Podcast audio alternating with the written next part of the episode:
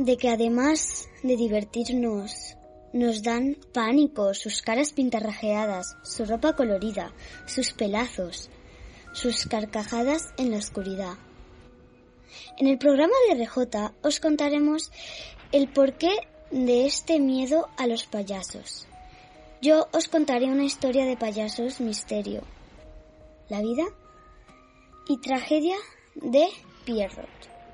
Y os sorprenderá. ¿Sabéis qué hace una criminóloga? Entrevisto a mi compañera Verónica, que nos lo explica y os cuento un relato que os asustará.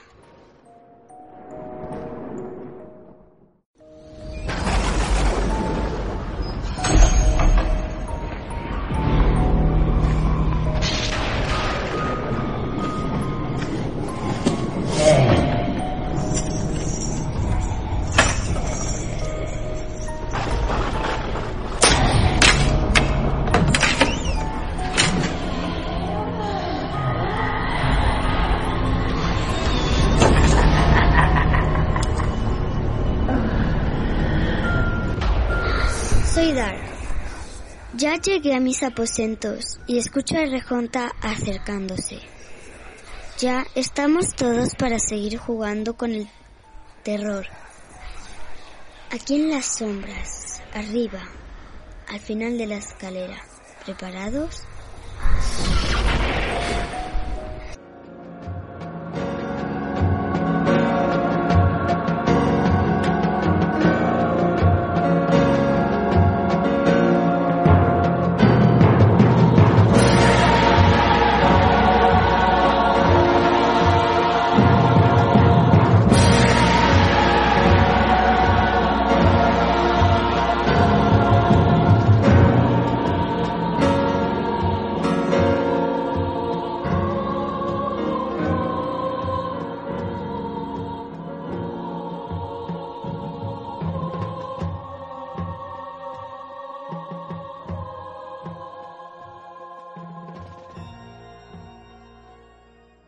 Los payasos son algunas de las pesadillas infantiles y no tan infantiles.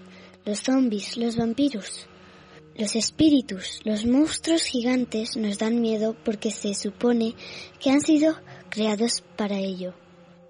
Hayan nacido como advertencia, como moraleja o como, como mero entretenimiento morboso. Su propósito es para provocar miedo, pero no sucede así con los payasos. La postura oficial es que los payasos son color y diversión e inocencia. Y la prueba está en la gran cantidad de marcas que siguen usando payasos como mascota. Cuando se torció, entonces esta visión del payaso como algo alegre y divertido, en qué momento se convirtieron en los jinetes del apocalipsis con zapatones. Al parecer, el pánico a los payasos surge en vida real.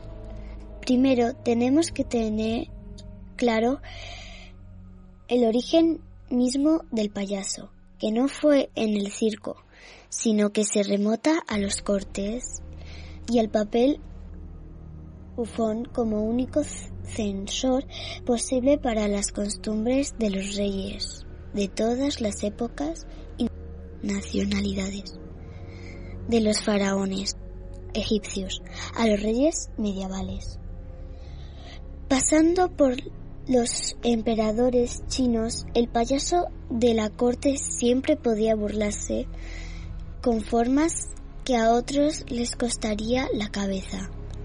Y por eso son maleducados, agresivos, gritones, porque pueden.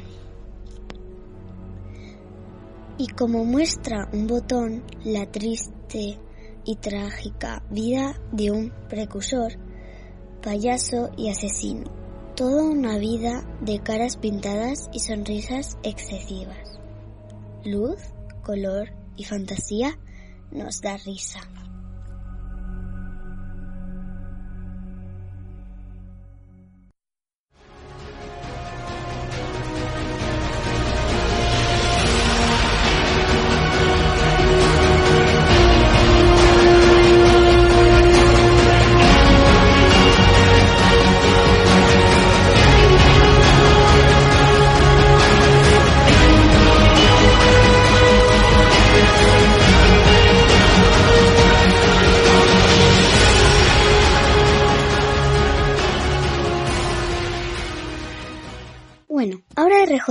Va a contar la triste historia de Pierrot. En la década de 1830, el Boulevard du Temple de París era conocido por el sobrenombre de Boulevard du Crime, el Boulevard del Crimen. Se llamó así por una razón, debido a las numerosas escenas de asesinatos que se representaban en los teatros ubicados en esta calle. Aquel apodo llegó a ser tan popular en el imaginario de los parisinos que se conservó tras su derribo en 1862. En el siglo XX, Edith Piaf le dedicó un tema con ese mismo título. En el Boulevard del Crimen, para ver la pantomina, esta tarde nos empujan al teatro de los funambulistas. Los amores de Pierrot hacen llorar y reír a Margot sobre el escenario. El París de 1830.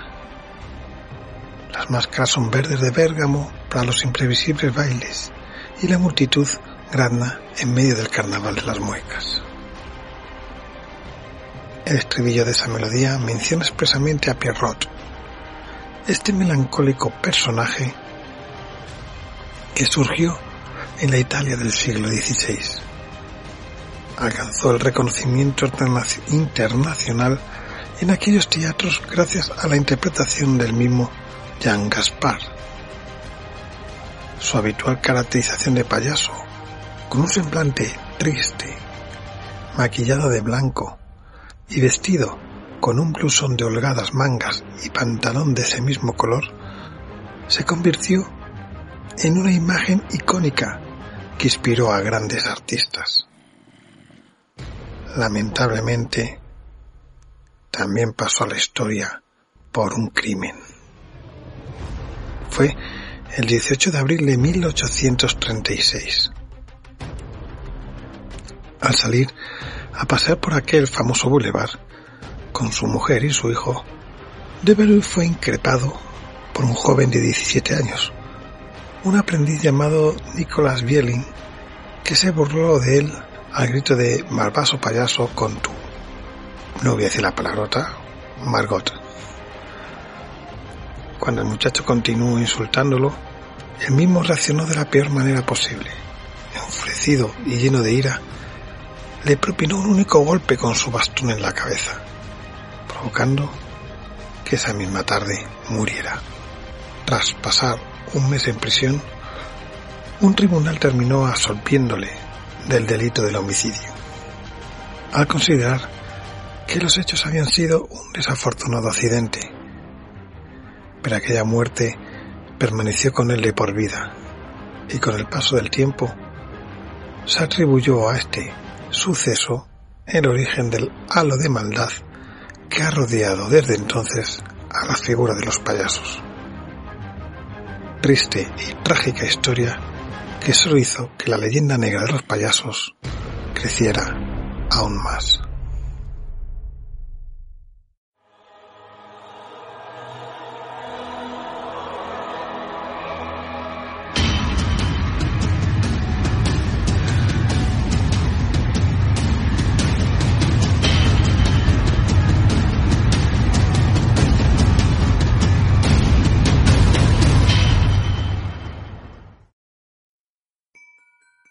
Bueno, ahora vamos a entrevistar a Verónica. Hola Verónica. Muy buenas noches y, muchas gracias por la oportunidad de poder formar parte del programa en esta noche. Además, eh, en especial, muchas gracias por ceder un espacio para dar a conocer un poquito más sobre los secretos de la criminología como profesión. Verónica, ¿qué es una criminóloga? Para poder responder a la pregunta de qué es una criminóloga, tendríamos que empezar diciendo que la criminología es una profesión muy infravalorada. Digamos que su objeto de estudio real es muy desconocido entre la población general. Por ejemplo, series como CSI o Mentes Criminales le han hecho un muy flaco favor al centrar la criminología únicamente en lo que es la criminalística, que es lo que todos conocemos. Pero no, no son lo mismo. De hecho, ni tan siquiera todo es tan bonito como aparece en la ficción. La criminología es una disciplina que estudia el delito, sus causas, su prevención, las fórmulas de control social, la personalidad del delincuente, su tratamiento. Digamos que el análisis de todas estas cuestiones se convierte en algo tan apasionante como infinito, que nos acaba ayudando a conocer un poquito más sobre el por qué se producen ciertas conductas, los motivos por los cuales una persona, pues de apariencia completamente normal, es capaz de cometer delitos de cualquier tipo, ¿no? Desde simples faltas hasta verdaderas atrocidades, de esas de las que continuamos hablando décadas después. Una criminóloga es, por tanto, una persona que está dispuesta a dedicar horas y horas de estudio al motivo de ciertos comportamientos para que, bueno, pues en un futuro no vuelvan a producirse y si es posible que no vuelvan a producirse nunca. Puede sonar aburrido, pero la realidad es que nunca te aburres de aprender cosas nuevas. Muy interesante. Bueno, la siguiente pregunta. ¿Por qué quisiste ser criminóloga? En realidad, en un principio decidí estudiar trabajo social y así lo hice. De hecho, me dedico exactamente a eso, a trabajar directamente con personas. Los trabajadores sociales, bueno, pues somos unos profesionales en los que el trato con personas es uno de nuestros aspectos más característicos. Buscamos siempre pues su bienestar, prevenir, trabajar sus dificultades y sus carencias. En otras palabras, estamos en contacto directo con la realidad social y, por supuesto, en la realidad social, pues también hay delito, no podía ser de otra forma. Quizá de ahí partió mi interés principal, el conocer a las personas también desde este punto de vista y de esta forma diferente, intentar saber cómo piensan o qué ha podido motivar ciertas conductas. Si te das cuenta son profesionales que están muy hermanados, que parece que es necesario conocer el trabajo de ambas profesiones para ejercer cualquiera de las dos. ¿Y qué se diferencia de un detective? Para poder hablar de la diferencia entre un criminólogo y un detective, sería necesario volver al principio, a nuestro punto de partida, al, daño que las series americanas han podido hacer en cierto modo a lo que es la profesión del criminólogo. El hecho de ser detective o la investigación privada, como lo queramos llamar, es una rama más dentro de la criminología, como puede ser la criminalística, ¿no? Que es lo que las series destacan de la profesión, el análisis de la escena del crimen, de los hechos, la preservación de las pruebas. Por tanto, y mientras la criminología, bueno, pues se dedica a estudiar el delito, sus causas, la prevención y demás, la investigación privada, que es lo que trata de hacer un detective, intenta esclarecer unos hechos concretos, ¿no? investigarlos, desvelarlos. En otras palabras, intenta descubrir la verdad. Yo también he estudiado investigación privada, aunque no ejerzo de ello ni he ejercido anteriormente. Y de decir que no tenemos absolutamente nada que ver con los detectives de las películas ni de las series. No llevamos gabardina, no utilizamos lupa o no fumamos en pipa. Digamos que estamos más integrados dentro del mundo profesional que es mucho más difícil encontrarnos. ¿Y si yo quiero ser criminóloga? ¿Qué tendría que estudiar? En cuanto a qué hay que hacer para estudiar criminología, para ser criminólogo o criminóloga, pues actualmente eh, comentar que es una carrera universitaria de cuatro años de duración y completamente especializada, ¿vale? Hace años las cosas no eran igual que ahora. De hecho, yo estudié solo dos años porque hace una década solo existía esta posibilidad y el hecho de estudiarla de manera privada, que en realidad tampoco servía de mucho. Después con los años pues me he especializado, he hecho mi máster, también he estudiado investigación privada. En cualquier caso lo importante eh, es siempre la formación, ¿no? Nunca perder las ganas de aprender cosas nuevas, ¿Por qué? Porque la sociedad es cambiante, varía continuamente. Siempre nos tenemos que enfrentar a nuevos desafíos. por lo que las distintas profesiones, bueno, tienen que estar actualizadas continuamente para poder ejercer de manera satisfactoria. ¿Y qué caso de, de criminología te ha asustado más? Uno de los casos que más me ha impactado, y ya no solo a mí, sino también al resto de la sociedad, bueno, pues ha sido el de Edward Gain. Un hombre muy peculiar, de una apariencia muy débil, un carácter muy tímido, bastante callado, cuya forma de ser acabó por inspirar la creación de numerosos personajes de cine, como por ejemplo sería el protagonista de Psicosis, Norman Bates, que estoy segura de que mucha gente le recuerda. Bueno, pues Gain creció en un entorno marcado por la disciplina, los prejuicios y la religión. Su madre era una fanática religiosa y su padre, bueno, pues un padre completamente ausente, eh, alcohólico, maltratador. La muerte de, de su padre, bueno, pues acabó por afianzar la extraña relación que mantenía con su madre. Mm, digamos que, bueno, pues estos hechos pasaron a convertirse, bueno, pues en el detonante de lo que sería la futura conducta criminal. Incluso su hermano también falleció en muy extrañas circunstancias. Y bueno, pues tras el fallecimiento de su madre, mm, conservaría su habitación completamente intacta, como un templo. Eh, era una persona que, bueno, pues tenía y padecía alucinaciones visuales, auditivas, consideraba que veía cosas, que oía cosas, que le decían que hiciera otras. Digamos que son las características propias de, de una persona con psicosis, muy desorganizada, ¿no? y además, bueno, pues la relación madre-hijo pues acabó un poco por pulir todos estos síntomas. En realidad nunca se ha llegado a confirmar el trastorno concreto que Gain padecía, pero sí sabemos que le encantaba construir objetos, ¿no? tazones, ceniceros, pantallas de lámparas, eh, de una forma un tanto peculiar, ¿no? Mm, a fin de cuentas, lo que hacen estos hechos es confirmarnos el padecimiento de una enfermedad mental. Qué interesante. Bueno, esto ha sido todo por lo de la criminóloga. Y adiós, Verónica. Muy buenas noches y una vez más muchas gracias por la invitación, por dejarme participar y por dejar entrever un poquito más lo que son los secretos de la criminología. Buenas noches y un beso muy grande.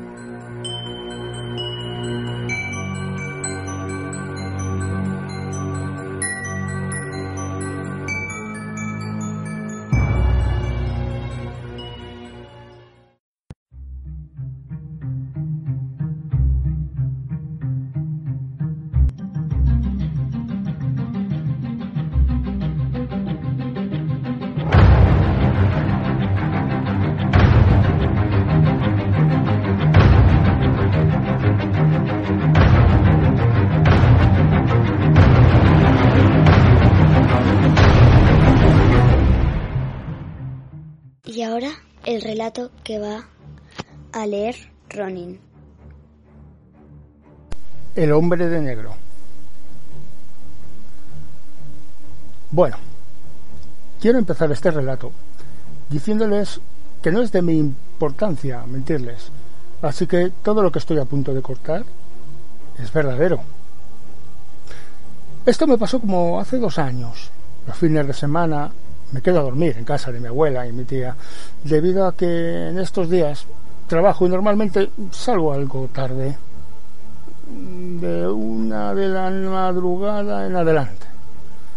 Bueno, en mi familia siempre están las clásicas historias de la casa de la abuela, ustedes saben. Yo como todo un incrédulo daba por falso todo lo que contaban. Decían que se apareció una mujer entre el pasillo de la casa de mi abuela y la del vecino, también que un hombre alto y todo de negro se les asomaba desde un cuarto cuando estaban en la cocina. Además de que se escuchaban gritos y se aparecía un hombre sin piernas en lo que es el terreno del ferrocarril, a lo cual era colindante a la casa de mi abuela. Bueno, pues una noche normal, iba llegando como a eso de las 2 de la mañana, llegué directamente a bañarme porque estaba exageradamente cansado. Al salir del baño iba decidido a dormir. Eh, como la cama de mi abuela es muy grande, siempre dormía con ella. Y confirmo, dormía. Me acosté con los ojos todos hinchados de cansancio. El cuarto es alto, como lo es un cuarto medio normalmente. Enfrente de la cama de mi abuela hay un par de ventanas como a dos metros del suelo. Al fin me quedé dormido profundamente. Entre sueños mmm, escuché ruidos, como si me trataran de despertar. Volteé el reloj, tres son dos turnos, de números rojos, y marcaba la hora de las 4 y 12 de la madrugada. Lo recuerdo clarísimamente. Abro los ojos y me siento de frente. Me quedo a la ventana, de frente. De repente distingo una sombra, una sombra por fuera de la casa, a través de la ventana.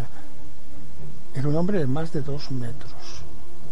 Supongo por la altura de la ventana. Me estaba mirando.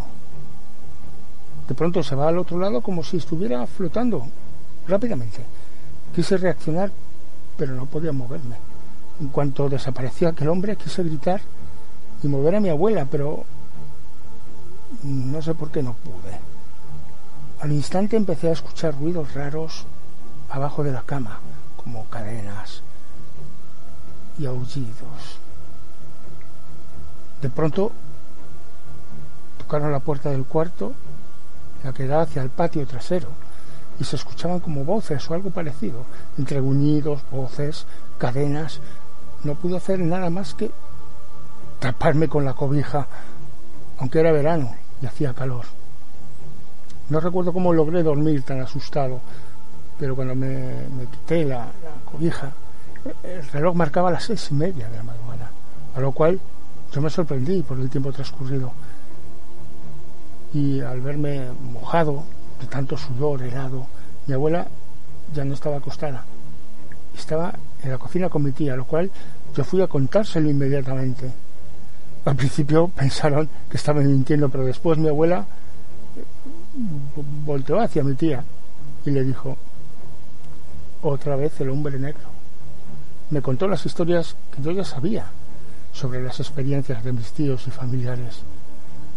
Desde este momento me han pasado muchas cosas que espero contarles, referentes a la Ouija y también sobre la casa de mi abuela.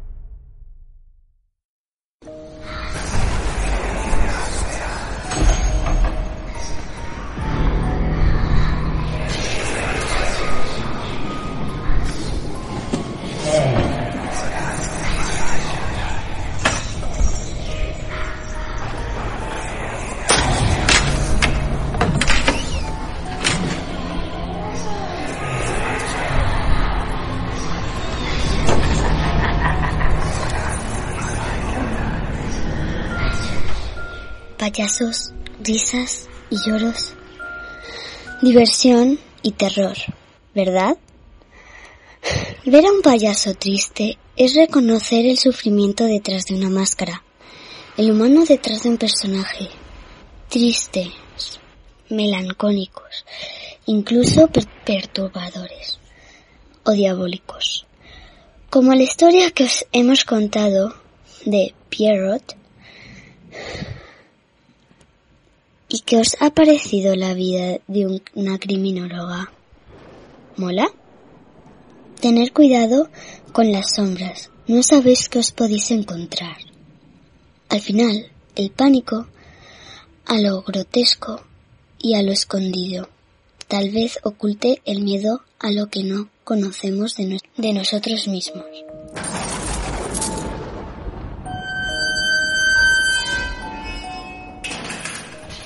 Ya llegó nuestra hora y debemos encerrarnos en nuestros aposentos Volveremos a entretenernos en estos días oscuros y extraños. Yo me quedo en casa. ¿Y tú? Recordad al miedo que se le vence luchando y juntos resistiremos. Hasta pronto, criaturas.